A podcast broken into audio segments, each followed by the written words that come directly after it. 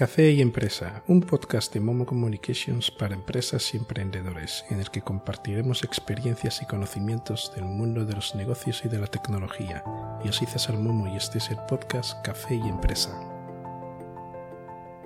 Seguramente si vives en Guinea Ecuatorial en algún momento habrás escuchado la expresión del tipo es que el país es muy pequeño, menos de dos millones de habitantes, y este proyecto no puede funcionar, y me desanimo de emprender en Guinea porque pocos habitantes, Camerún por lo menos tiene 20 millones de habitantes y pico, etcétera, etcétera. Eso por lo general lo vas a escuchar de personas que bueno, emprendedores que dicen ser emprendedores que no han empezado a emprender nada y lo puedes escuchar de empresarios que están atascados, lo puedes escuchar de emprendedores frustrados, Es cierto que en algún momento de mi vida yo también pensaba que el problema era el país y el hecho de que tuviese menos de 2 millones de habitantes, como si en mis manos dependiera que eso cambie. Pero cuando le di la vuelta al planteamiento, me di cuenta de que el problema no es el país, el problema es el proyecto que queremos implementar en el país. Porque el país tiene los habitantes que tiene. Ahora, que tú vengas con un proyecto sobredimensionado, para hacerlo encajar en un país con unas dimensiones inferiores a los requerimientos de tu proyecto, entonces tú tienes un problema de dimensionamiento ¿no? del proyecto. Por tanto, tienes que redimensionarlo para adaptarlo al mercado donde quieres eh, introducirlo. Por eso en los proyectos, cuando estamos haciendo el business plan, nos obliga a hacer el estudio de mercado. Eso es el estudio de mercado. A eso se refiere el estudio de mercado. A conocer cuál es el mercado potencial, el mercado accesible y el mercado objetivo. Eso nos va a permitir determinar la masa crítica que nuestro proyecto exige para que sea viable. ¿Qué es la masa crítica? La masa crítica es la cantidad mínima necesaria para que un fenómeno tenga lugar y así ese fenómeno adquiera una dinámica que le permita sostenerse en el tiempo y crecer. Si eso lo extrapolamos al ámbito de los negocios, podríamos decir que la masa crítica es el número mínimo de clientes para que un proyecto adquiera una dinámica de crecimiento sostenible. En otras palabras, la masa crítica es el número mínimo de clientes que necesitamos para que nuestro proyecto sea viable, básicamente. Por tanto, hay proyectos que requieren de una masa crítica per se. O sea, no es algo que tú puedas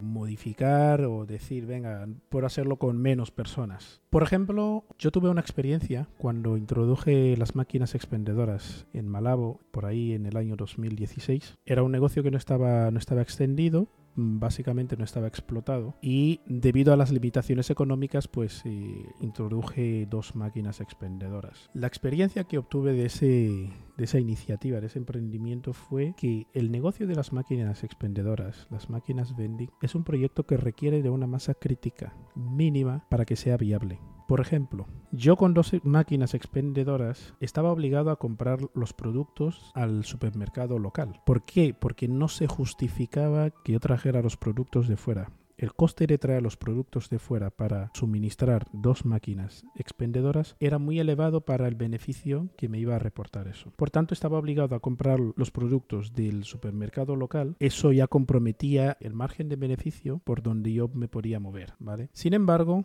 si en lugar de dos máquinas expendedoras tuviese 50 máquinas expendedoras o 100 máquinas expendedoras, entonces ahí ya se justifica que yo vaya fuera del país, llene un contenedor de productos para suministrar a esas máquinas expendedoras, lo cual abarata mi coste, ¿vale? unitario por producto y mejora mi margen de, de, beneficio. En ese contexto, la masa crítica es el número de máquinas que yo necesito instalar para hacer de ese negocio algo rentable. Y esa masa crítica va a venir determinado por la demanda. ¿No? Por decirlo de alguna forma. Por tanto, el proyecto de las máquinas vending era un proyecto que requería de una masa crítica para hacerlo rentable. De otra forma, no, es rentable. Es, eh, tienes unos márgenes muy, muy bajos y además estás sujeto a que el supermercado de turno, pues eh, de un día para otro, no tenga un producto que empieza a ser demandado en tu máquina expendedora y la gente pues pierda la confianza ¿no? Eh, para ir a comprar en, la máquina. Entonces, ¿cómo podemos conseguir obtener una masa, una masa crítica para nuestro proyecto? Lo primero que tenemos que hacer es la segmentación efectiva del público. Para ello tenemos que hacer un estudio de mercado para conocer cuál es el mercado potencial, el mercado disponible y el mercado accesible al que podemos llegar. Tenemos que mejorar la experiencia del, del cliente porque ya no solo vale atender al cliente, sino hay que mejorar su experiencia dentro de nuestro negocio. ¿Para qué? Para conseguir que venga más clientes.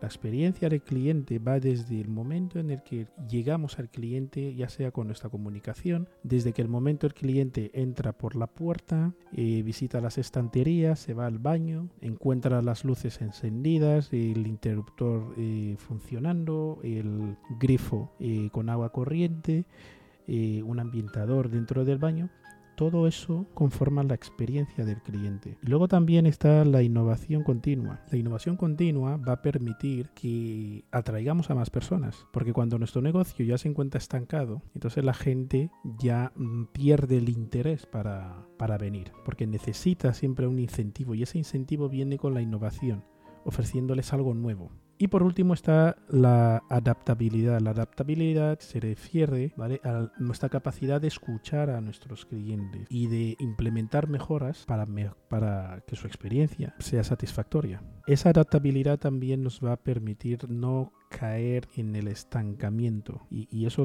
solo lo podemos conseguir si adaptamos las estrategias que estamos, que estamos implementando. Por tanto, muy importante, el problema no es el país. El país tiene el número de habitantes que tiene. Tenemos que revisar nuestro proyecto, nuestro plan de negocio, si se puede redimensionar para adaptarlo al país, eso es lo que tenemos que hacer y no quejarnos del país en sí.